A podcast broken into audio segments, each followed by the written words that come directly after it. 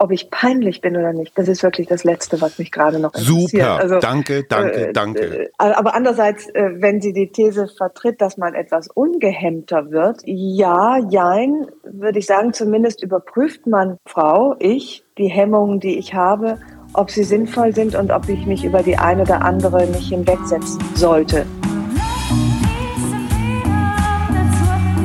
Wir. Arbeit, Leben, Liebe der Mutmach-Podcast der Berliner Morgenpost. Hallo und herzlich willkommen. Woran erkennt man eine wirklich tolle Frau? Also unter anderem daran, dass sie sich nicht aufregt, wenn man eine halbe Stunde lang braucht, um eine vernünftige Podcast-Leitung hinzukriegen. Liebe Ildiko von Kürti, Kollegin, eine Bestseller-Autorin, eine Podcasterin, eine Frauen- und Männerexpertin, eine Hamburgerin. Ganz herzlichen Dank, dass du die Zeit gefunden hast und die Geduld für unseren technischen Schnickschnack. Aber du bist selber Podcasterin, ne? Bist du auch so manchmal hilflos vor deinem, vor deinen Reglern?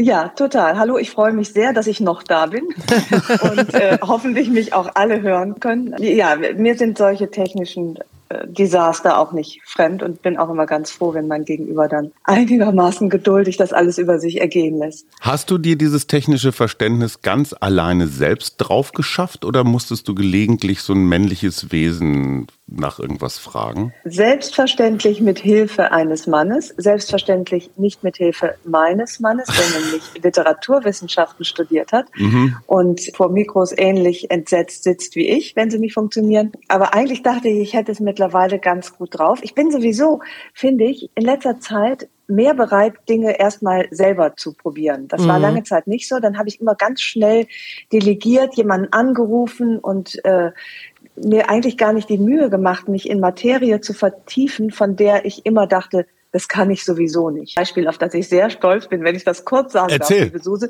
Du wirst bestimmt begeistert sein. Von meinem Auto tat der Tankdeckel nicht mehr, der aufgeht, wenn man von innen irgendwas drückt. Mhm. Dann geht er nicht auf und dann ist man ja schon relativ ratlos. Und dann war ich meinem Gemüt entsprechend erstmal bei acht Tankstellen, die alle nicht wussten, wie es geht. Und dann habe ich mich in die Materie vertieft und bin praktisch durch den Kofferraum gekrochen zu einem äh, Maschine, äh, zu einem mhm. äh, Hebel, an dem man per Hand ziehen muss mhm. und dann geht von außen der Tankdeckel auf. Mhm. Und seither bin ich so wahnsinnig stolz, dass ich das alleine kann. Und das hat mich sehr motiviert, das bei anderen Sachen auch zu versuchen. Selbst ist die Frau. Ganz kurz, ich muss da mal eben kurz einschreiten, weil du bist verheiratet mit dem wunderbaren Kollegen Sven Michaelsen, der wirklich ganz sensationell tolle Interviews führt und den einfach nur ja, zu, so, zu so einem Literaturwissenschaftler abzuwerten. Da muss ich einfach auch mal, äh, meine brüderlichen Reflexe werden sofort aktiviert. Die entscheidende Frage ist, ist der Literaturwissenschaftler denn so zu anderen praktischen Dingen Nütze? So, kann er wenigstens eine Spülmaschine ordentlich einräumen? Naja, also so, das, sowas kann er natürlich, aber wir sind, wir sind kein technisch versierter Haushalt.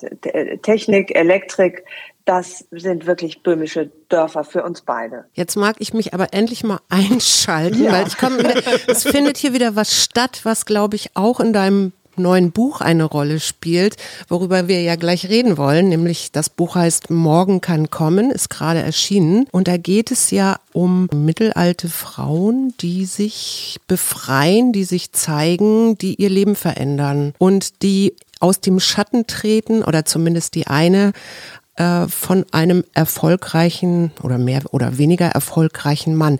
Ist das etwas, was du gerade in unserer Generation, ich sage jetzt bewusst unser, weil wir fast so. Du bist 68erin, wir sind Geburtsjahr 64 sind. Ja. Genau.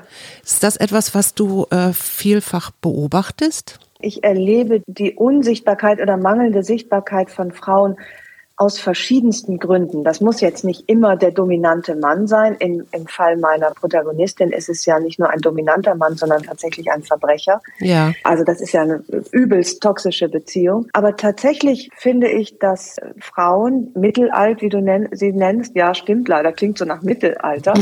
die älter werdende Frau jenseits der Lebensmitte, ja. klingt auch nicht wirklich besser, dass die nochmal von einer ganz großen Herausforderung steht, nämlich nach oder in den Wechseljahren zu schauen, wie will ich die Räume, die sich durch größtenteils auch erzwungene Abschiede auftun, füllen? Was mhm. will ich anfangen mit meinem Leben, den neuen Freiräumen, den neuen Herausforderungen. Das ist nicht so ganz leicht. Und das sind nicht keineswegs immer die Schatten der Männer, aus denen Frauen treten müssen, sondern oft auch so die der eigenen Vorstellung, der eigenen Konvention, der eigenen Prägung. Ich bin gestolpert, weil es gibt ja ein Buch von, ich würde, ja, vielleicht einer Kollegin von dir, Christiane Pohl, hat jetzt auch gerade ein Buch geschrieben, da heißt es Fucking 50, in die Jahre kommen, ohne peinlich zu werden. Und sie sagt, das Einzige, was eigentlich gut ist an diesem Alter, ist, dass man, ist die Ungehemmtheit. Würdest du das so unterschreiben? Ja, komisch. Der Untertitel irritiert mich sehr, weil ob ich peinlich bin oder nicht, das ist wirklich das Letzte, was mich gerade noch interessiert. Super, also, danke, danke, äh, danke. Äh, äh, aber andererseits, äh, wenn sie die These vertritt, dass man etwas ungehemmter wird, ja, jein, würde ich sagen, zumindest überprüft man, Frau, ich, die Hemmungen, die ich habe ob sie sinnvoll sind und ob ich mich über die eine oder andere nicht hinwegsetzen sollte. Das ist nicht immer leicht, es gelingt nicht immer und manche Hemmungen hat man auch zurecht. Ich muss da mal ganz kurz als Mann reingrätschen. Mhm. Du bist in guter altfeministischer Tradition auf diesem Trip so, oh, die ungesehene Frau. Ich glaube, da tut mhm. sich gerade was, unter anderem auch durch deine Bücher. Ich mache mit einer Kollegin, mit Katrin Hinrich, so einen Sex-Podcast, auch für reifere Menschen, also die nicht mhm. mehr dreimal am Tag die Peter Petersburger Schlittenfahrt durchexerzieren. Ich weiß noch nicht mal, was das ist, aber Kat ich auch, ich, vielleicht auch nicht. Es ist eine Chiffre für Kunststücke. Ähm, ah, okay. und, und, und Katrin sagt, was ich sehr interessant finde, die Frauen sind fast besser vorbereitet. Die wissen, dass diese Wechseljahre kommen. Die wissen, dass die Kinder irgendwann aus dem Haus sind. Äh, Klammer auf, übrigens ganz häufig auch eine Phase, in der sich langjährige Paare trennen und mhm. die Frauen fangen nochmal neu an und die Jungs bleiben so vor ihren vier Bezahlsendern hängen und gucken Fußballspiele aus ja. aller Welt. Also es gibt auch ganz viele unsichtbare Männer. Ich, ich weiß nicht tatsächlich, ob das, ob wir hier mit einem Frauenphänomen zu tun haben oder mhm. tatsächlich mit einem Generationen, mit einem Altersphänomen. Also würde ich nicht sagen. Es gibt nicht so viele unsichtbare Männer. Es gibt aber tatsächlich Männer, die in derselben Stufe der Sichtbarkeit, die sie bis dahin hatten, verharren.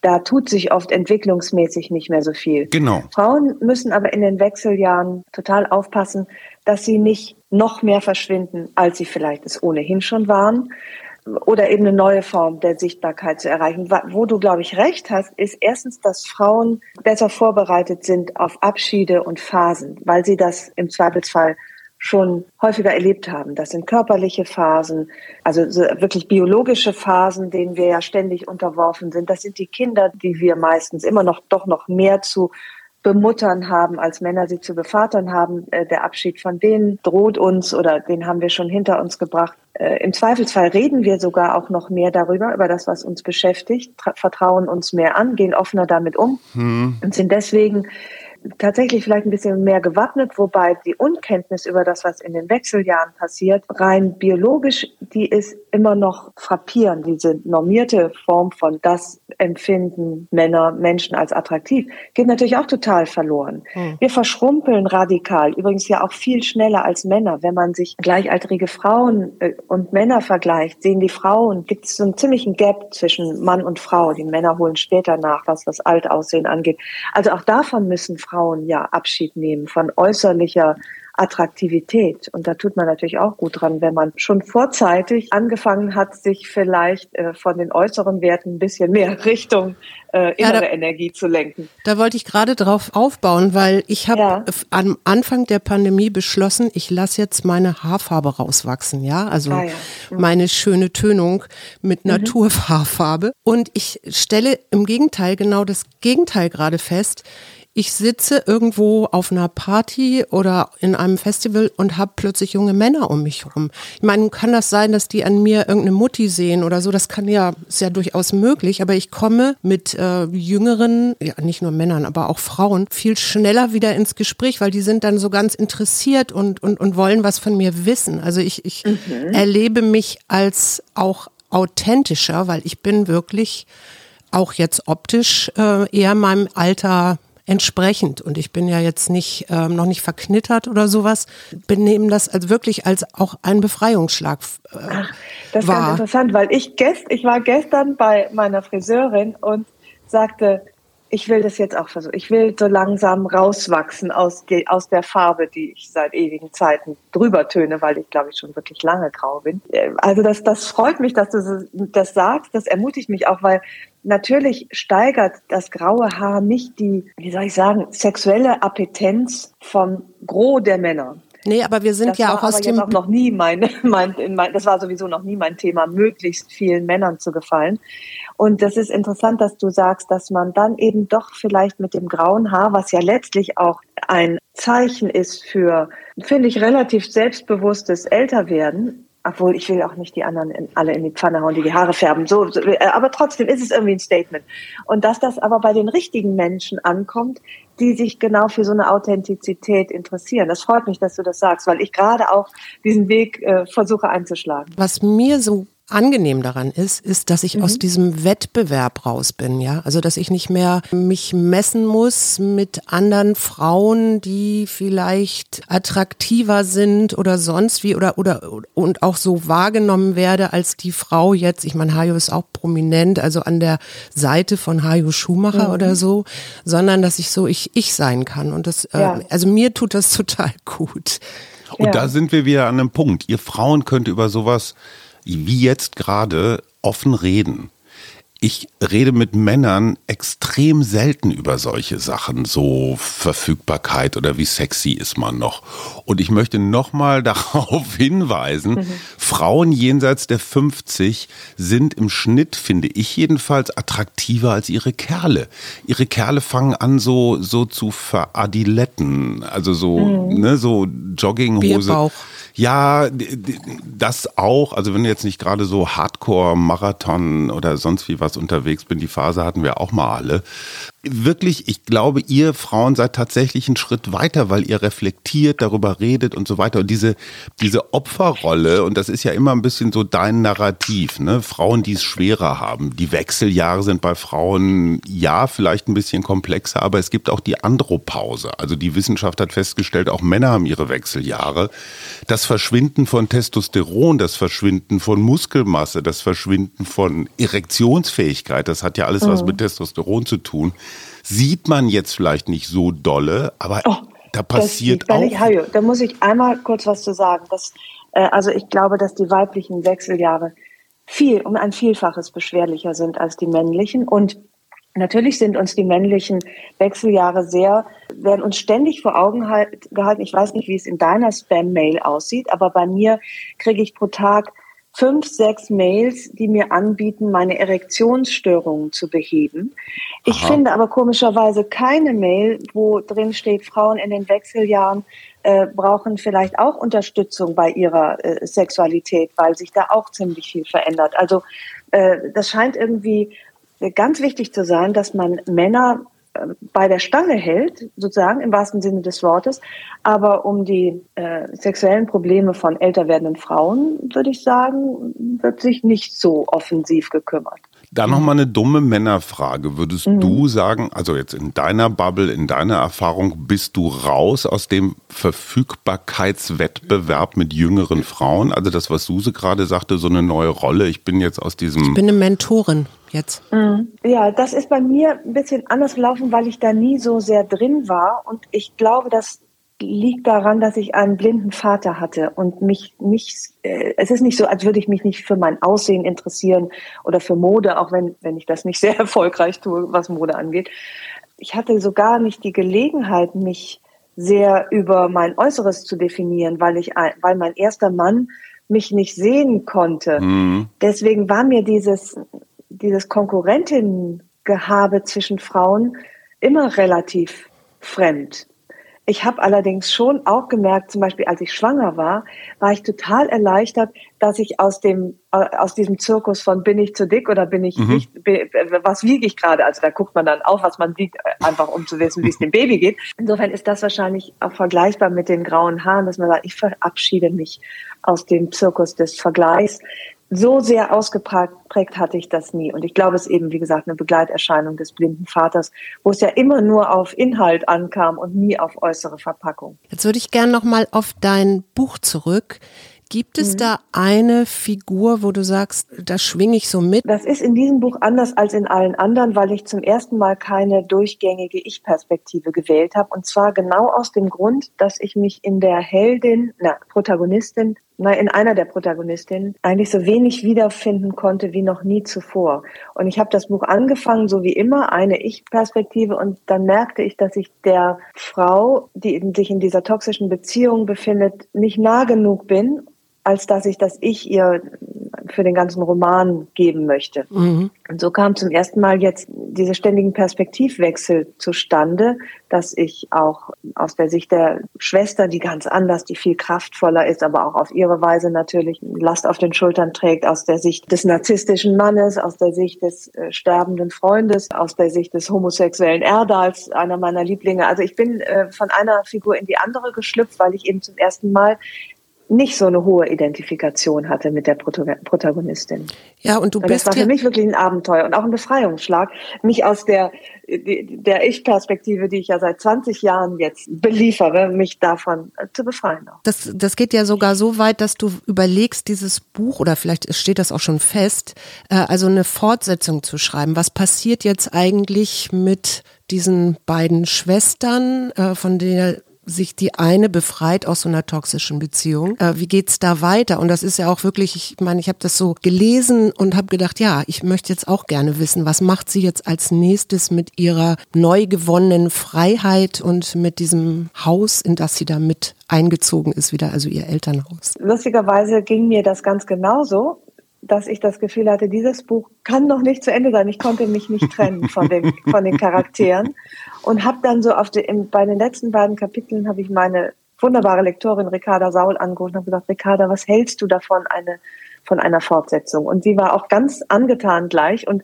äh, es ist schon alles in trockenen Tüchern, also es wird eine Fortsetzung geben.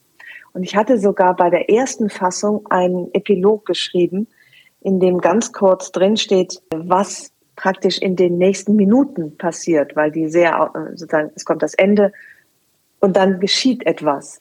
Und das hatte ich schon so angedeutet.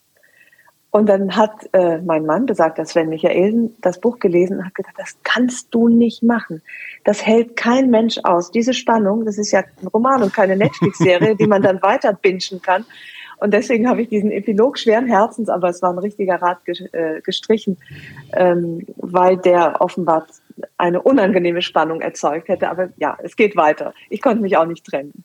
Ich muss dir jetzt erstmal ein Kompliment machen, äh, was auch ein bisschen in meine eigene Richtung geht. Aber du warst ja lange Zeit, so wie ich auch, äh, Journalistin, angestellt, Redakteurin beim Stern und hast mhm. dich befreit. Irgendwann bist du ja mal diesen Schritt gegangen zu sagen, so ich will jetzt selbstständig sein. Ich will nicht mehr abhängig sein. Das heißt, das, was du postulierst, also Mut, Aufbruch, neue Ufer und so, hast du selber gelebt, finde ich erstmal sehr bemerkenswert, weil ich erlebe sehr, sehr viele KollegInnen, auch gerade in unserem Alter, die in toxischen Arbeitsbeziehungen festhängen und dieses Befreien mhm. und jetzt auf einmal, hey, ich schreibe einen Roman, das ist ja wirklich so auf offene See. Ne? Ähm, Gab es irgendeinen Schlüsselmoment, wo du gesagt hast, boah, Freiheit, ich will da raus aus dem Redaktionsirrsinn? Also, das klingt jetzt so wagemutig, wie du das beschreibst, und ich würde es auch sehr gerne so stehen lassen, aber leider stimmt es nicht, Ach. weil ich finde ich im Nachhinein betrachtet so wahnsinnig viel Zeit gebraucht habe, um mich zu befreien, nicht aus einer toxischen Berufsbeziehung, aber aus einer nicht mehr inspirierenden und ein bisschen lahmen äh, mhm. Arbeit. Und weil ich eben doch wahnsinnig viele Abschiedsängste und Neuaufbruchsängste habe. Ich empfinde mich da nicht als vorbildlich. Aber du hast und es getan. ja, ich habe es dann irgendwann getan, aber das war auch so ein bisschen ein, das war dann eine Trotzreaktion, weil ich mich über die geärgert hatte. Ehrlich gesagt wollten sie mich nicht äh, zu den Konditionen behalten, die ich mir vorgestellt hatte. Und dann war ich praktisch gezwungen zu gehen. Also es, es war ein bisschen ein, muss ich leider zugeben, äh, also nicht so eine unheimlich mutige Selbstentscheidung, sondern auch ein, ja, man, man, hatte mich so ein bisschen gezwungen zu gehen. Du hättest ja auch von deinen Ansprüchen runtergehen können. Du hättest, ne, wäre ja auch eine Möglichkeit gewesen. Andere Frage. Ja, das stimmt, ja. Andere Aber Frage. War, so viel Gesicht habe ich dann auch doch noch, dass ich es nicht ganz verlieren wollte. Eine Frage nochmal zum Roman. Hätte man den jetzt komplett spiegeln können? Hätte man auch schreiben können über zwei Brüder, wo sich einer aus einer toxischen Beziehung zu einer Frau befreit?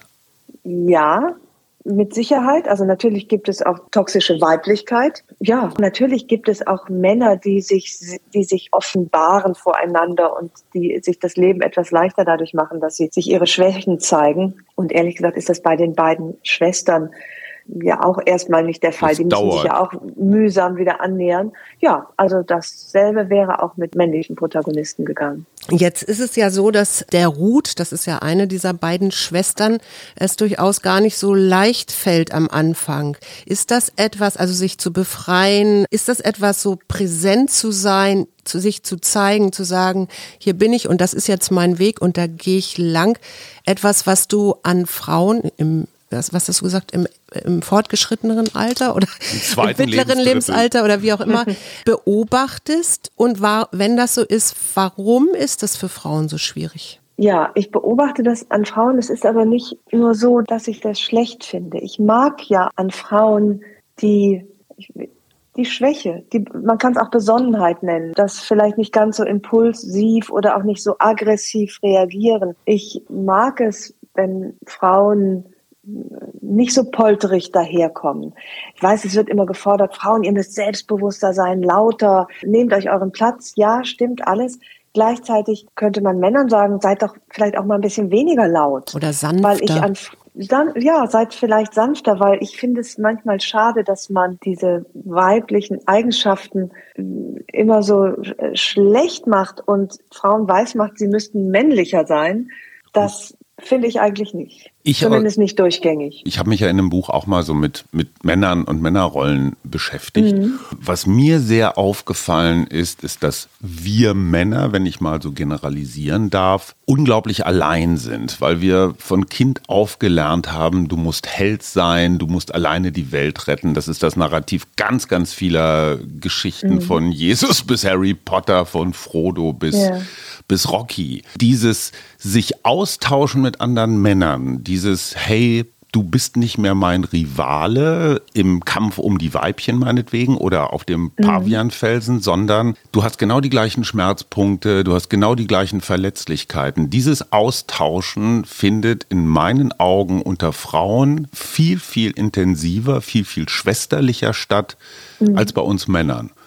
Dieses Alleinsein, ich weiß nicht, hast du das Gefühl, dass das bei Frauen auch so ausgeprägt ist, so ich muss das alleine schaffen und ich brauche keine Hilfe? Ich habe das Gefühl, ihr seid da weiter. Mhm. Ja, also das Gefühl habe ich auch. Und das ist natürlich auch total mein Anliegen, genau das zu vermitteln. Du bist nicht allein, und zwar Frauen, mhm. eigentlich weniger Männern. Und das ist auch das, was ich auch vermittelt bekommen möchte. Ich habe hab immer gedacht, ah, das ist toll, wenn ich so ein Gemeinschaftsgefühl für meine Leserinnen, für meine Zuhörerinnen, Zuschauerinnen kreiere. Und gleich, jetzt ist mir aber so deutlich geworden, ich bin häufiger jetzt mal so in kleineren Zusammenkünften mit Leserinnen zusammen gewesen und auch bei meinen Shows treffe ich ja Leserinnen und ich einfach gemerkt habe, dass das Gefühl, nicht allein zu sein, ich ja ganz genauso brauche mhm. wie die. Ich habe neulich einen Newsletter, gebe jetzt so einen Newsletter raus und der ist relativ, nee, nicht relativ, der ist sehr persönlich. Dann bekam ich so viele Antworten, wo die Frauen schrieben, ich bin so froh, dass du das schreibst, weil das geht mir ganz genauso. Das ging um die Sehnsucht nach früher und mhm. dass man die eigentlich nie stillen kann. Und ich merkte, wie erleichtert ich war, mhm. dass die, das, weil die mich ja auch in ihr Boot holen, nicht nur ich sie in meins. Und das ist wahrscheinlich etwas, was Frauen deutlich besser können mhm. als Männer. Ja, denke ich auch. Die, oh, ja. die Psychologin in mir sagt jetzt ja, weil Frauen oder Mädchen eine andere Entwicklungsaufgabe haben als kleine Jungs. Kleine Jungs müssen oder es, es wird so vorausgesetzt und ist natürlich gesellschaftlich auch geprägt, weil wir ja seit, ach, was weiß ich, 4000 Jahren im Patriarchat leben. Also kleine Jungs müssen in die Autonomie oder sich dorthin entwickeln, ihren Mann stehen, ja, kämpfen. Also hier bin ich auf dem ja, Pavianfelsen meinetwegen und kleine Mädchen lernen aber in Beziehung gehen, auf andere achten, Harmonie äh, herstellen, in Verbindung sein. Und das ist möglicherweise etwas, wo wir Frauen dann eben den Männern insofern etwas voraus haben, weil wir das von Anfang an lernen, dass äh, man immer sich auch abgleicht mit den anderen und immer auch guckt, dass es allen gut geht und dass alle mitgenommen werden. Aber würdest du wirklich sagen, dass das nur gelernt ist? Jein, ne? Weil klar, wir haben natürlich auch eine biologische Aufgabe. Wir tragen als Frauen nun mal die Kinder aus und sind die ersten Monate für Kinder halt auch entscheidend oder wichtig. Und gleichzeitig glaube ich aber auch, wenn man sich so die Entwicklung anguckt in, am Anfang der Industrialisierung wo sich dann wirklich ähm, die Geschlechter, also der, der, der Mann bewegt sich aus dem Haus raus, weil er geht zur Arbeit und die Frau muss oder ist dann im Haus und hütet. Es ist jetzt ein bisschen sehr pauschal, ich weiß das, aber da verändert sich halt auch was. Ne? Vorher hattest du Handwerkbetriebe, Bauernhöfe und da haben alle angepackt und alle haben mitgearbeitet. Und ähm, da verändert sich was und vielleicht auch in diesem Gedanken von, wie, ähm, ja, wofür bist du zuständig? Und ich glaube schon, dass ich meine Mutter, ich habe eine Mutter gehabt, die sehr, die auch berufstätig war, der das auch wichtig war, die da auch gekämpft hat für. Und gleichzeitig habe ich natürlich schon mit vermittelt bekommen als kleines Mädchen, dass sie diejenige war, die äh, zu Hause auch den Haushalt und alles und die Familie irgendwie zusammengehalten hat. Mhm. Ich habe ja zwei Söhne. Wir auch. Und ihr auch, mhm. ja. Dann und ich würde nicht sagen, dass ich die jetzt sehr vermännlicht habe in meiner Erziehung. Und trotzdem sind sie anders als kleine Mädchen. Und ich habe ja jetzt eine Menge über Hormone gelernt, weil ich mich so mit den Wechseljahren beschäftige, die so eine Art Rückabwicklung sind, wo mhm. nämlich Östrogen und Progesteron sich wirklich vom Acker machen und das, das Kuschel. Körper sehr, sehr ja, Kuschel- und, und Harmoniehormon und auch das Nestbauhormon die werden einfach immer weniger. Und ich äh, merke das ganz deutlich. Es kommt ja eigentlich auch zur rechten Zeit. Die Kinder werden größer, Östrogen wird weniger. Und ich merke schon, und ich habe mich so sehr darüber gewundert, ich merke eine ganz neue Art von Energie in mir und würde sie klischeehaft als männlich bezeichnen. Und tatsächlich ist es eben Testosteron, was, mhm. was übrig bleibt. Und andersherum ist es natürlich bei heranwachsenden Frauen, die haben ja, die, die bekommen diese ganzen Hormone immer mehr, ne, mit der mhm. Pubertät. Mhm. Und ich, ich ähm, finde, dass davon unterschiedliche Energien ausgehen. Und ich möchte es überhaupt nicht werten, aber, aber die Unterschiede sind rein biologisch und hormonell sind sie da, was mhm. ja auch äh, irgendwie auch, auch Sinn macht, weil es sich ja im besten Fall vortrefflich, vortrefflich ergänzt. Und damit meine ich nicht, Mann geht arbeiten und mhm. Frau baut Nest, weil man ja die männliche Energie genauso gut zu Hause brauchen kann und die weibliche super, super fehlt ja. äh, draußen so sehe ich das eher im Moment, ohne eine Expertin zu sein, immer noch in Klammern. Ja, ja, ich habe ja auch nur das wiedergegeben, was man jetzt so aus psychologischer Sicht äh, oder, mhm. oder wie man da in Studien teilweise drauf guckt. Ne? Aber ich, ich stimme dir da voll zu und ich stimme dir auch dabei zu, dass ich empfinde mein jetziges Alter auch, ich, ich habe so das Gefühl, ich bin das erste Mal wirklich auf dem Gipfel, ja. Also ich bin mhm. lange nicht mehr so ja, ja. emotional, wie ich das mal war. Und ich meine jetzt mit Emotionalität, äh, das meine ich gar nicht negativ oder so, sondern ich bin ausgeglichener, so würde ich das vielleicht nennen. Und merke, dass meine Entscheidungen auch mehr Gewicht haben, als das in früheren mhm. Jahren ist. Ich, ich zweifle nicht mehr so viel an.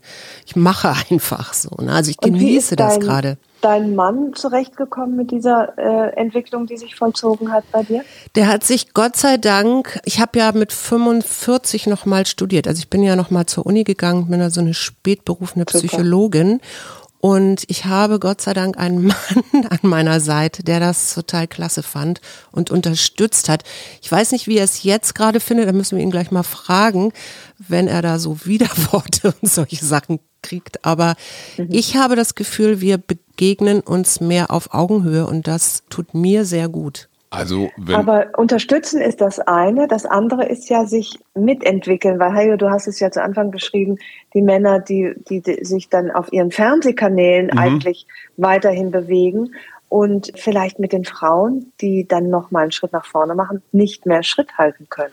Ja, oder auch nicht wollen, noch mal so eine Entwicklung hinlegen. Dazu kann ich eine Jungsperspektive einwerfen. Ja. Die Tatsache, dass ich mich viel mehr mit mir und meiner Männlichkeit beschäftigt habe. Das war eigentlich der Schlüssel. Also nicht immer dieses Gucken, so wie entwickelt sich die Frau, sondern einfach mal zu gucken, was ist bei mir eigentlich in den letzten vier, fünf Jahrzehnten komisch gelaufen. Und das, was ich eben gesagt habe, den anderen Mann nicht mehr als Rivalen zu betrachten, sondern als Bruder. Also jetzt, ja. wenn, wenn ich jemanden mhm. nicht kenne, und ich bin ihm vor 20 Jahren begegnet, habe ich den sofort vermessen und habe gesagt, mhm. ey, ist der größer, schöner, reicher, Wer sexy. Wer ist der Stärkere? Wer ist der Stärkere? Also mhm. ich sag mal so, mhm. Schwanzvergleich ja. auf allen Ebenen. Ja. Heute würde ich sagen, würde ich erstmal versuchen zu connecten, wo ich früher mhm. erstmal so eine Mauer hingesetzt hätte. Ah, ja. mhm. Heute würde ich sagen Bruder, nicht Rivale, ah, Bruder. Und das mhm. ist der entscheidende, ein entscheidender Punkt. Der zweite entscheidende Punkt ist jetzt vielleicht ein bisschen melodramatisch, aber zu akzeptieren, dass die Frauen nicht das schwache Geschlecht sind, sondern ganz im Gegenteil erstmal vielleicht ein anderes Geschlecht, klar. Das hat auch was, und jetzt wird es ein bisschen speziell, ähm, ich, ich nehme mir aber trotzdem die Zeit. Dieser Akt der Geburt ist eine dermaßen Heldentat. Also allein neun Monate lang so ein, so ein, zweites Leben in sich zu tragen, im eigenen Körper. Der Körper verändert sich massiv. Und dann dieser Moment der Geburt, und ich war beide Male dabei, zu akzeptieren, dass die Frau da etwas leistet, was kein Mann in seinem Leben jemals erleben wird. Also diese Ausweglosigkeit, du kannst ja nicht aufhören, du kannst ja nicht sagen, boah, ich habe jetzt mhm. keinen Bock mehr, weil die Venen mich mhm. so quälen. Du musst da durch. Und das ist eine Heldentat, die kein Mann hinkriegt. Das zu akzeptieren und da quasi auch einen männlichen Blick auf die Stärke der Frau zu werfen und das zu umarmen und nicht zu sagen, oh, jetzt ist sie aber nicht mehr wie früher oder sowas. Also jetzt ist mhm. sie nicht mehr mein Mädchen. Das war für mich auch ein ganz, ganz wichtiger Prozess, dass das überhaupt mal so zu sehen. Und ich kenne ganz viele Männer, die das, die, die Geburt an sich als Akt so versuchen, irgendwie so, ja, so auszublenden aus ihrem Leben. Das war für mich, also zumindest was mhm. jetzt unser Binnenverhältnis angeht, auch nochmal so ein ganz großer Schritt. Und das dritte war, ich habe tatsächlich ein paar Männerworkshops gemacht. Ich habe mit anderen Jungs okay. eine Woche lang im Wald gesessen und wir haben Dinge gemacht. Und das mhm. war extrem wichtig zu sehen, egal wie alt du bist, egal woher du kommst, welche Religion, welche Kultur, welchen Status du hast. Wir sind extrem ähnlich. Also raus aus dieser Einsamkeit. Mhm, mh. Was mich bei dir sehr angesprochen hat, und das beobachte ich bei Suse auch, ist eine gewisse Radikalität. Du hast ja auch in mehreren Interviews schon gesagt, so, Du lässt dir bestimmte Dinge nicht mehr gefallen, du lässt dich nicht mehr nerven, du bist sehr viel klarer in deinen Entscheidungen, du kannst sehr viel besser Nein sagen, also auch eine gewisse, so, oh, ich muss nicht mehr allen gefallen. Kannst du das nochmal kurz beschreiben, so die radikale Ildiko? Das freut mich, dass du sagst, dass dir das gefällt, weil das natürlich überhaupt nicht in meinem Umfeld nur der Fall ist. Und ich manchmal auch das Gefühl habe, ich schieße vielleicht übers Ziel hinaus oder bin zu streng bin äh, zu forsch, Sag mal ein Beispiel. überschreite vielleicht Grenzen. Ich überlege gerade, also es gibt manchmal Diskussionen über Feminismus. Wenn ich dann von Männern höre, den, den typischen Spruch, wir sind doch alle längst gleichberechtigt. Was willst du denn jetzt noch? Finde ich auch. ja. Und, und dann rege ich mich auf, bin allerdings nicht besonders versiert. Also ich habe jetzt nicht, kann jetzt nicht irgendwie 80 Studien zitieren. Ich weiß aber, dass der Satz falsch ist. Mhm. Und dann rege ich mich auf, aber nicht besonders gut munitioniert. Und, und wo dann manche sagen, Mann, das, was hast du denn da für einen missionarischen Eifer? Das ist doch ganz egal, ob dieser Trottel, was willst du denen denn erziehen? Und, und solche Leute kann man eh nicht erziehen und schon gar nicht überzeugen. Äh, wink das doch durch oder, oder hörst dir an. Und da ringe ich immer so ein bisschen mit mir, weil ich, weil es mir da an der richtigen Gelassenheit fehlt. Nun bin ich ja auch wirklich eine Emanze in Kinderschuhen. Ich bin ja noch ganz frisch eigentlich in dieser Thematik. Und ich, ja, da vielleicht manchmal anecke mit, mit ein bisschen zu, nicht radikalen Thesen, aber mit zu wenig Gelassenheit. Und ja, das empfinde ich manches Mal so. Suse, du sagtest, bei dir ist das Gegenteil der Fall. Du bist gelassener geworden. Vielleicht bin ich da auch noch nicht. Da, das sehe ich bei mir noch nicht. Ich reg mich immer noch zu sehr auf. Ich glaube, der, der Game Changer, Changer ist tatsächlich bei mir, dass ich vieles nicht mehr so, so persönlich nehme. Mhm. Ja, dass ich äh, mhm. zwar jemanden höre, der nun überhaupt nicht meine Meinung vertritt oder oder ganz anders argumentiert oder knallhart ist und ich kann das dann auch manchmal so stehen lassen und sagen, ja, okay, das ist dein deine Geschichte oder dein, deine Idee und ich habe halt eine andere und kann die dann auch, kann dann so bei mir bleiben. Und ich glaube, das ist, ist Teil dieses Wachstums, weil ich so ein ja, so eine Vertreterin von lebenslangem Lernen und Entwicklung bin und äh, mich auch freue. Also für jede Lebensphase, die ich so gemacht habe oder gehabt habe und noch hoffe zu haben und auch eben durch Krisen irgendwann durchgegangen zu sein und festzustellen, hey, ich lebe ja immer noch. Und das macht mich ja auch lebendig, dass ich vielleicht mal sehr emotional war und inzwischen gelassener. Wenn ja. ich mich da kurz einschalten darf, der entscheidende Übrigens, Punkt. Hier schaltet, hier schaltet sich gerade mein Hund ein. Hört das ist den? super, ja. Ja, ja. Hunde, Hilde, sag mal Hallo. Hunde sind super für die Quote. geklingelt. Aber es ist keine Dogge, oder? Und nein, ein harmloses, äh, blondes Mädchen. Aber wenn es klingelt, muss sie das kurz kommentieren. Also ich, ich entschuldige mich bei den Hörerinnen. Überhaupt Das war nicht. nur Hilde. sie gibt jetzt hoffentlich auch gleich wieder Ruhe. Aber der entscheidende Punkt bei Suse war, das kann ich mal so von außen sagen, irgendwann ja. kam bei ihr der Punkt, wo sie für sich entschieden hat, ich kann auch alleine leben. Ich brauche nicht den Mann oder überhaupt einen Mann. Ich kann das selbst.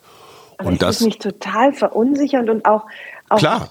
schwierig für einen Mann, einfach zu bemerken, ich habe hier irgendwie so meine Alpha-Stellung verloren. Sie lacht vielleicht auch nicht mehr über jeden meiner blöden Witze. Das stimmt, ähm, das stimmt wie, leider. Ja, ja, stimmt doch. Und wie, wie das finde ich schon interessant, wie du das verkraftet hast, diese Entthronung. Ey, Entschuldigung, das macht mich, das macht für mich doch eine Frau viel schärfer oder viel geiler. Also eine, die über jeden schlechten. Interessanter. Ja, Entschuldigung, interessanter. Danke, Susan. Ich dachte, wir Dass reden du diese offen. Erziehungsmaßnahme selbst in die Hand genommen hast. Nein, aber, aber, aber Frauen, die immer Ja sagen und über jeden verkackten Witz lachen, sind für mich total uninteressant. Also so billige Zustimmung, ey, come on, habe ich in meinem Leben und ich meine, wir beherrschen doch alle die Tricks, wir wissen doch, wie das geht. Viel, viel spannender ist doch, wenn ich meine Frau auch nach 30 Ehejahren also wenn ich mich anstrengen muss, einen guten Witz mhm. zu machen, damit sie wirklich lacht. Ich weiß aber, wenn sie dann lacht, dann lacht sie auch ernst. Also ja. ernst im Sinne mhm. von, sie lacht wirklich und sie tut ja, ja, nicht nur so. Mhm. Das hat unsere Beziehung, also gerade, ich finde, schlechte Gags sind eine richtig gute, eine richtig gute Messlatte. Und wir sind ehrlicher, glaube ich, im Umgang miteinander. Wir müssen uns jetzt nicht mehr so Geschichten erzählen. Nee. Das äh, stimmt. Und wir sind auch so ein bisschen mhm. raus aus diesem, also ja, Wettbewerb sowieso, aber raus aus diesen Machtkämpfen. Ja. Also mhm. äh, mhm. wir sind einfach unterschiedlich. Das ist so. Und das wird auch, glaube ich, immer so bleiben. Aber ich kann heutzutage sagen, okay, all die Sachen, wo ich dich früher gehasst habe, lieber Hajo, da kann ich heute drüber lachen und sagen, danke, dass es das gab, weil ich bin okay. daran gewachsen. Ich habe davon gelernt. Und da setze ich noch einen drauf. Sachen, wofür mhm. ich dich gehasst habe, habe ich inzwischen kapiert, manche davon hatten Hand und Fuß. Also das war nicht nur deswegen dummes Zeug, weil es von einer Frau kam. Das war früher tatsächlich so ein bisschen, ich sag mal so, mm, so ein altes mm. Denken. Und heute stelle ich fest, hey, manchmal macht sie Anmerkungen oder Einwände oder gibt noch mal was zu bedenken. Manchmal immerhin. Nein, äh, bei uns ist bei uns beiden so. Ja. ja? Ich nehme das, ja. ich nehme das ernst, wenn ich sage, hey, die hat genauso eine lange Lebenserfahrung und zwar auf anderen Ebenen, aber da kann man echt mal drüber nachdenken. Also auch runter von dem Pavianfelsen, das ist, das ist so ein Ding. Aber sag mal, Hajo, du hast ja zu Anfang gesagt, dass äh, anscheinend sehr viele lange Beziehungen dann auch während, während oder nach den Wechseljahren in die Brüche gehen. Habt ihr das denn als Krise bemerkt, die Zeit? Also war das für euch eine schwere Zeit? Oder jetzt klingt es nach so purer Bereicherung? Oder war es war eine ganz, ganz, ganz, ganz schwere Zeit. Und es ja. war auch eine ganz, ja. ganz lange Zeit. Und könnt ihr, könntet ihr, also das ist jetzt so immer so blöd, aber könntet ihr sagen, warum ihr euch nicht getrennt habt? Ich würde ganz altmodisch sagen, diese Liebe spielt durchaus eine Rolle. Wir haben, ich glaube, der Prozess, der wirklich wichtig war, ist von diesem, von dieser romantischen Vorstellung einfach mal wegzukommen, so äh, Himmelgeigen, tralala. Wir sind Freunde. Also Gefährten. Wir haben das Gefährten genannt. Wir haben das für uns genau, für uns gemeinsam als Gefährtentum definiert und ich würde tatsächlich sagen, der beste Freund in meinem Leben ist meine Frau. Und äh, mhm. das ist ganz gut, weil die Liebe sich so transformiert. Ne? Also wir müssen jetzt nicht pausenlos uns mit Rosen bewerfen, mhm, mhm. äh, sondern dieses Respektieren ist, ist ganz wichtig. Und ich hatte eine lange Zeit, wo ich viel weniger Respekt vor Suse hatte. Sie aber, glaube ich, auch vor mir. Also wo wir uns beide einfach so, naja, mit den üblichen Stereotypen, so dieser ja. Sarkasmus, Ironie, Zynismus mhm, in der mhm, Beziehung, mhm. so Sätze wie du schon wieder. Dieses sich ja. gegenseitig fertig machen, ich finde das so dramatisch. Ich weiß nicht, ob du noch auf solche Veranstaltungen gehst, aber wenn Paare so beim Abendessen sind oder bei diesen Partys, auf denen nicht mehr getanzt wird oder so, dann gibt es so mhm, Rituale, mhm. dass Frauen ihre Männer so runter machen. Naja, früher war ja, er auch ja. mal sportlicher. Ja, und, ja, ja, das stimmt. Und mit jedem Glas Wein wird es immer brutaler. Und ich denke mir mal, ey, wie mhm. könnt ihr miteinander leben? Er schießt euch doch gleich. Für mich das heißt, ihr wart nie so, Suse, ich würde die. Doch, waren wir auch. ja, aber und dann ja. ist es ja auch nicht aus heiterem Himmel so euch gelungen, Gefährten zu werden, oder? Also nee, das, wenn ihr, ihr beschreibt es ja als schwierigen Prozess. Ja, ja. Ich glaube, bei mir war irgendwann dieser Punkt, so da das Positive auch zu sehen. Also das hört sich jetzt so leicht an und so war es nicht. Mhm. Ich war wirklich in so ganz tiefen, dunklen Löchern teilweise, ja, weil das ja auch vielleicht auch an so einem Punkt, wo will ich eigentlich hin? Wo, was soll eigentlich aus meinem Leben werden? Die Kinder werden jetzt größer. Da, da war sicherlich mein Studium ganz hilfreich zu sehen, mhm. hey, ich, ich kann da auch ja. wieder draußen mitmischen, auch wenn ich eine Weile draußen war und bin, bin da durchaus auch alleine ganz gut. Ich glaube, das war das eine, aber das andere war dieses zu verstehen, da ist jemand eben einfach anders und der denkt auch anders als ich. Mhm. Und trotzdem ist er ja ein Mensch und ich bin ein Mensch und ich kann mich entscheiden. Das ist ja meine freie Entscheidung, jedenfalls in diesem wunderbaren Land. In anderen Ländern ist das nicht so, aber ich kann mich entscheiden, bleibe ich bei dem, wachse ich mit dem weiter? Nehme ich, gehe ich mhm. in diese Unterschiedlichkeit rein und gehe in die Akzeptanz? Und ich glaube, das ist sowieso das Geheimnis von allem. Wenn ich in die Akzeptanz gehe, dann werden Sachen, die vielleicht vorher ganz grässlich, gruselig, sonst wie, die ich vorher so wahrgenommen habe, plötzlich, ähm, ja, brauche ich mich da emotional nicht mehr zu engagieren, weil ich, ja. ich bin ja im Jahr sozusagen. Aber das finde ich so eine wahnsinnig schwierige Balance. Und das ist ja auch Thema in meinem Buch. Wo sollte ich aufhören zu akzeptieren und wo mhm. soll ich anfangen zu mhm. rebellieren? Mhm. Bleiben oder gehen? Ja. Das ist ja eigentlich das Thema, was sich äh, durch mein ganzes Buch zieht. Und das, wir sprachen eben über meine Jobentscheidung, die so lange gedauert hat. Da habe ich vielleicht zu lange akzeptiert und bin zu spät gegangen. Ich bin dann ja gegangen, aber weißt du, so, was ich meine? Akzeptanz, ja, ja aber manchmal habe ich das Gefühl. Ja, aber auch Weiterentwicklung. Also das ist Akzeptanz ja. heißt ja nicht Stillstand unbedingt, sondern Akzeptanz heißt, ich bin jetzt in dieser Beziehung und sie ist nicht immer prickelnd und es gibt auch mal große Verwerfungen und trotzdem äh, sehe ich auch das Positive darin.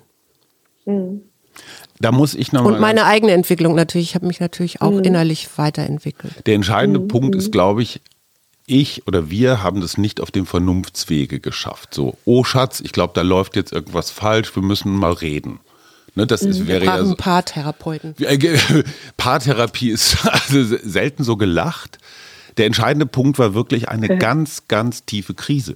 Eine ganz, ganz tiefe Krise hier drei Meter Luftlinie entfernt in dieser Küche, wo Suse gesagt ja. hat, ich, äh, wir sollten uns trennen oder wir können uns gerne trennen, aber ich möchte noch einmal kurz gucken, woran lag's? Oder ich, ich will auch nicht, dass mir das ah, ja. nochmal passiert. Also ich möchte so eine Art mhm, mhm, Debriefing der Beziehung, so eine Art Feedback. Ich möchte, ich möchte plus minus null raus, weil wir werden immer ah. Eltern bleiben. So. Aber so weit warst du schon, Suse. Also Ja. das war sozusagen, Oh du ja. musstest eigentlich an den Punkt der Suse war schon Bereitschaft zur Trennung zu ko kommen, um dann einen Neuanfang hinzukriegen Ja. oder eine Weiterentwicklung. Aber Ah, nur, okay. aber nur Ja. Mhm. unter diesem Stress, unter dieser wirklichen Ausnahmesituation war es uns möglich, aus unserem alten Rollenspiel rauszugehen. Und der entscheidende Punkt war, den haben wir von einem klugen Menschen Ratschlag bekommen. Wenn ihr noch mal ganz neu anfangen könntet, ist ja auch so ein Thema deines Buches. Wenn ihr noch mal ganz neu anfangen könntet, weißes Blatt Papier, was würdest du jetzt machen? Du hast keine Kinder, keine Verpflichtungen, keine Ah, ja. Geldsorgen, kein Geist. Was würdest du Ja. machen? Und dann gehst du immer so Sachen durch, oh, Weltreise und äh, Tomatenzüchten in der Uckermark und so ein Scheiß. Am Ende habe ich für mich festgestellt, was will ich wirklich? Was ist mein tiefstes Bedürfnis? Mein tiefstes Bedürfnis war, mehr Zeit für mich zu haben. Ganz egoistisch, ganz banal. Aha, ja. Und Suses Bedürfnis, wenn ich das mal kurz sagen darf, war, ich möchte noch mal so eine Art, ich sag mal, wissenschaftlichen Komplex aufarbeiten. Suse hat früher mal ein paar Semester Mhm. studiert, dann, wie das so ist, rutscht man in den Job rein. Dann, Ah ja, ja, wie bei mir. Mhm. sie hatte immer das Gefühl, so, boah, da, da fehlt mir was. Oder, und daraus kam dieses, ich studiere noch mal Ding. Damit war ich mehr zu Hause, war ich mehr in der Mütterrolle, mehr in der Erzieherrolle. Suse war draußen in der Uni, musste sich mit jungen Frauen, die ihre Töchter hätten sein können, durch Statistikklausuren prügeln. Und dieses, dieser Rollenwechsel, dieser erzwungene, kam uns aber beiden entgegen. Also ich hatte mehr Ja. Zeit für mich Ah ja. und, und Suse hat sich draußen ausgetobt.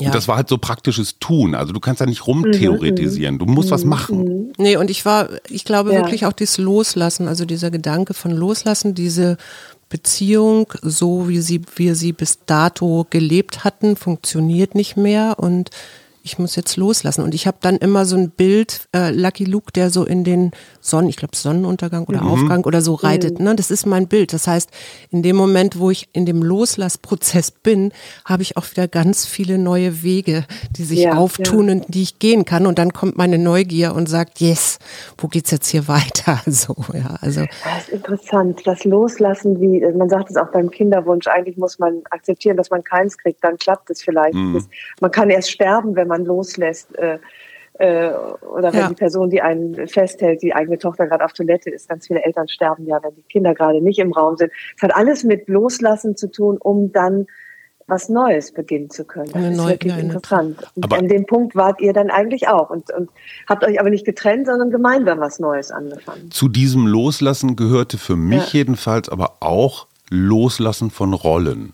Loslassen von Ja. Karriere, Loslassen von Status, wie wirklich nach außen, wo werde ich eingeladen? Also ich weiß nicht, ob das männliche, äh, vielleicht journalistische oder narzisstische Triebe sind, aber rauszufinden, was willst du, Fritjof Bergmann, großer Philosoph, hat mal gesagt, was willst du wirklich, wirklich? Also, ne, und nein, ich will kein größeres Auto. Nein, ich will keinen 300 Euro Rotwein, sondern ja, ich möchte eine, Leben. ja, klar, leben sowieso, aber wie leben? Und die Ja. Vorstellung mit Suse, gefährtenhaft zu leben, war mir viel, viel wichtiger als Autos, Rotweinstatus. Ja. Weil, weil ich, Ja. ich rede jetzt wie meine Frau, aber ich habe mein Herz gefragt und nicht meinen, Mhm. meinen Kopf oder andere Körperteile. Mhm. Oder mein Außen. Das hat ja auch viel mit innerer, Innen, Außen, inneren, ja. Innerer ja. Entwicklung zu tun. Ja. Schön, dass du uns interviewst. Ja, finde ich auch. Aber wie- kannst du damit- Interessant. Kannst du damit was anfagen? Also, ähm, Ja. was macht das mit dir, wenn du uns so hörst? Ach, das, ich finde das wirklich super spannend. Eben die, da- das Thema Loslassen beschäftigt mich wahnsinnig, weil es, weil ich eben einfach auch natürlich als Frau jenseits der Lebensmitte äh, mich ganz viel, einfach ganz viel loslassen muss von eben den Kindern, die jetzt langsam aus dem Haus gehen. Meine Eltern sind schon lange tot, aber die Eltern meiner besten Freundinnen sterben. Also ich bin viel sozusagen im Sterbeprozess. Dann werden auch Freundinnen, Freunde schwer krank, äh, müssen gehen. Und auch meine Beziehung verändert sich dadurch, dass ich mich verändere. Das tut man ja nie so nur so alleine. Beziehungen zerbrechen, wie du sagst, Hajo, ohne Ende in meinem Umfeld. Auch Und alte? Deswegen, Also so ja, die, genau, die, genau ja. diese, eigentlich die Beziehung, die die Wechseljahre nicht überleben, mhm. weil eben eine Partei sich womöglich mehr entwickelt als die andere oder andere oder, oder man die, das Hormon, Harmoniehormon, Abnimmt. wenn es dann weg ist, vielleicht auch einiges offenbart, was da im Argen liegt und was man vielleicht auch nicht mehr akzeptieren sollte. Also das beobachte ich gerade mit allergrößter Spannung. Deswegen äh, ist das so schön von euch zu hören, dass ihr auch an dem Punkt war, bleiben oder gehen. Und das euch sind dann doch aber alle mal, oder?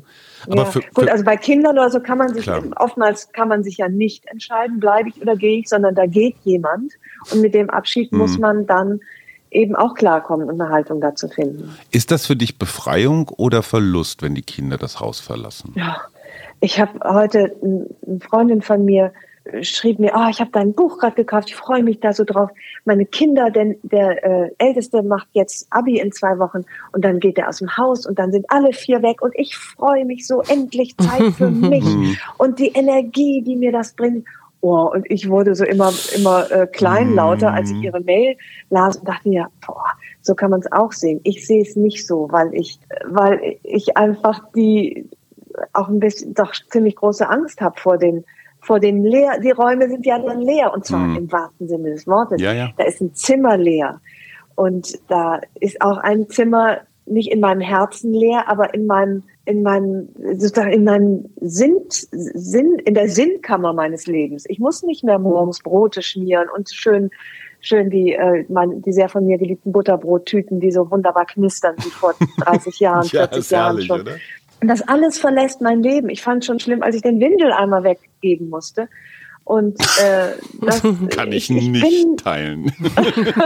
ich bin da nie, wirklich nicht so gut drin im Willkommenheißen von Veränderung. Da war ich nie gut drin und deswegen steht mir das eher bevor. Und ich kann nicht mit so viel positiver Energie mich drauf freuen wie meine Freundin. Aber es hat, war mir irgendwie lehrreich, das zu lesen. Dachte ja, ja, aber du, du schreibst ja so schöne Sätze und einer dieser Sätze, der mir, den habe ich mir jetzt auch hier aufgeschrieben, den fand ich ganz bezaubernd und der sagt ja auch was. Der sagt nämlich Freundschaft, Liebe, Verbundenheit, Menschen, die sich nicht alleine ließen, steht in deinem Buch, aber ich würde sagen lassen.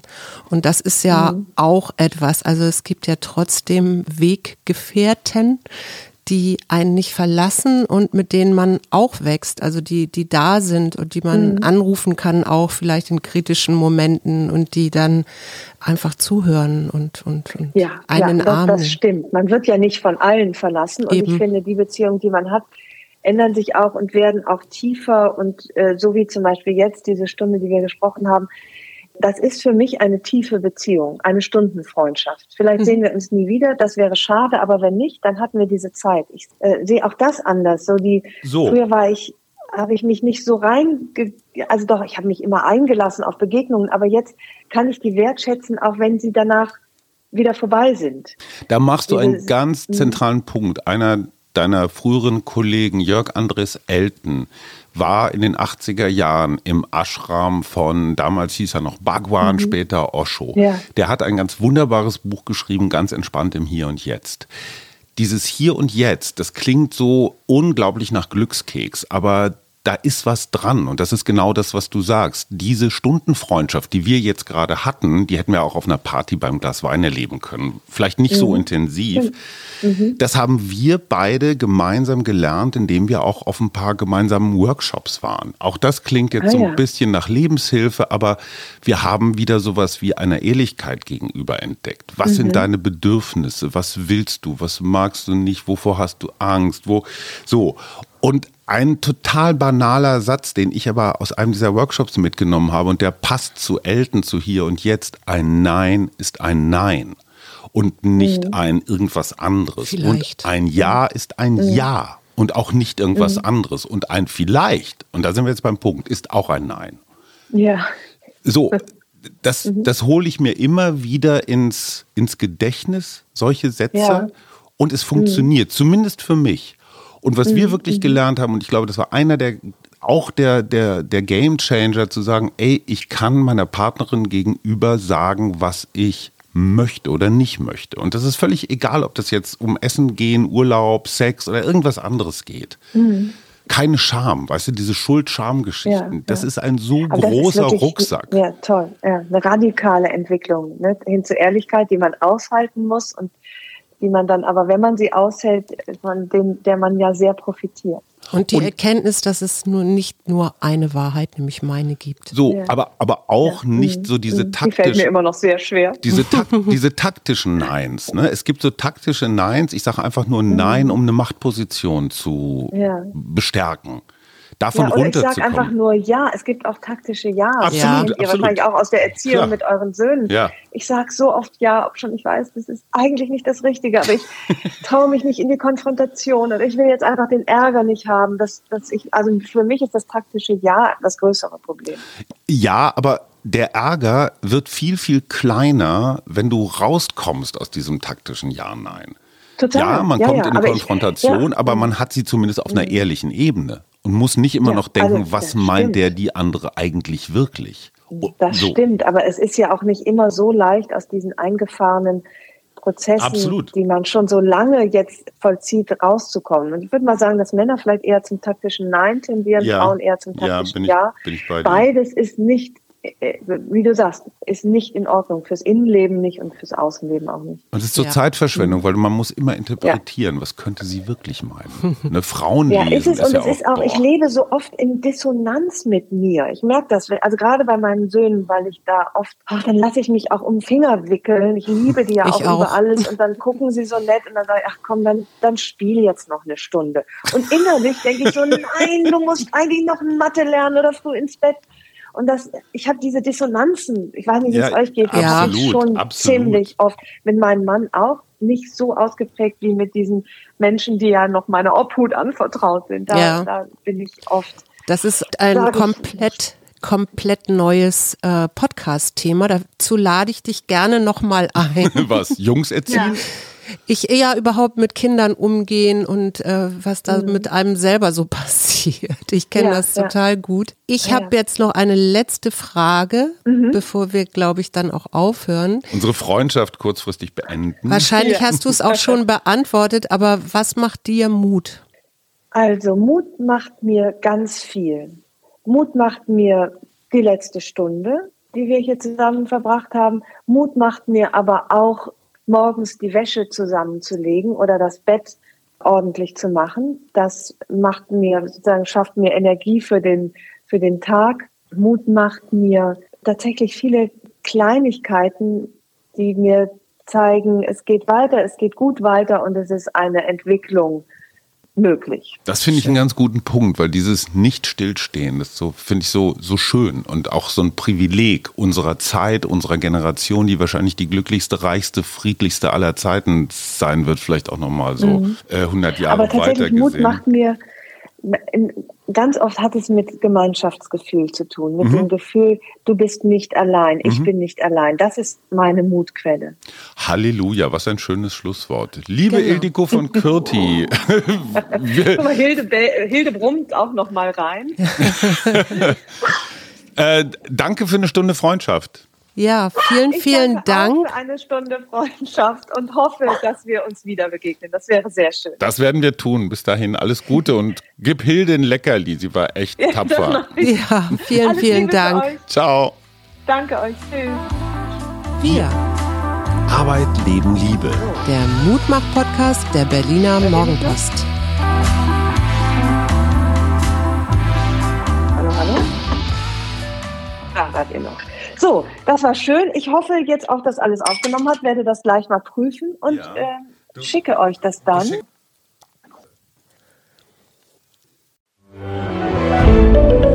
Ein Podcast von Funke.